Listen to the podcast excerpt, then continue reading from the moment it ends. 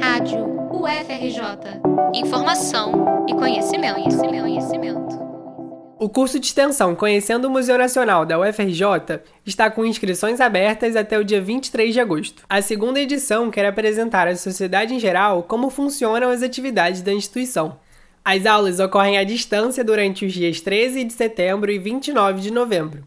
Os encontros vão ser realizados às terças-feiras, de 2 às 4 e meia da tarde.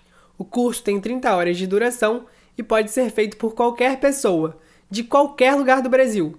Basta ter mais de 16 anos de idade.